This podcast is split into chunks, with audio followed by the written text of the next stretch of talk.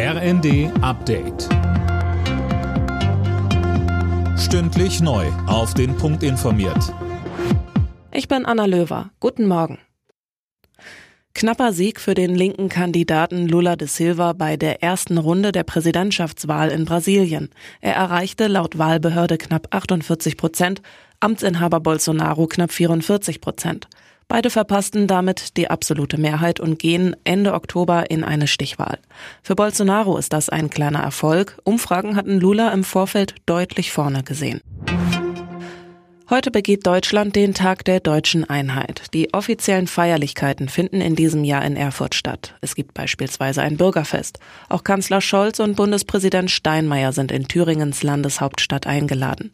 Die Wiedervereinigung vor über 30 Jahren war ein Gewinn für Ost wie West, sagt der Ostbeauftragte der Bundesregierung Schneider. Allein wenn ich die vielen jungen Leute sehe, insbesondere jungen Frauen, die in den Anfang der 90er Jahre Ostdeutschland verlassen haben, um eine Ausbildung aufzunehmen oder einen Beruf nach Bayern, Baden-Württemberg, NRW gegangen sind, die dort heute zum Wohlstand beitragen und viele Ostdeutsche einen großen Teil der auch dieser Bundesländer letztendlich mit ausmachen.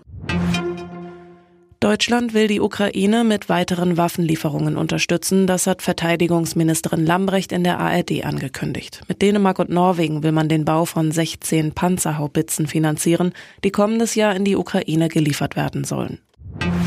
In Stockholm werden heute die Preisträger der diesjährigen Nobelpreise bekannt gegeben. Los geht es heute mit der Kategorie Medizin. Morgen und Mittwoch folgen Physik und Chemie. Donnerstag Literatur und am Freitag wird dann der Friedensnobelpreisträger verkündet.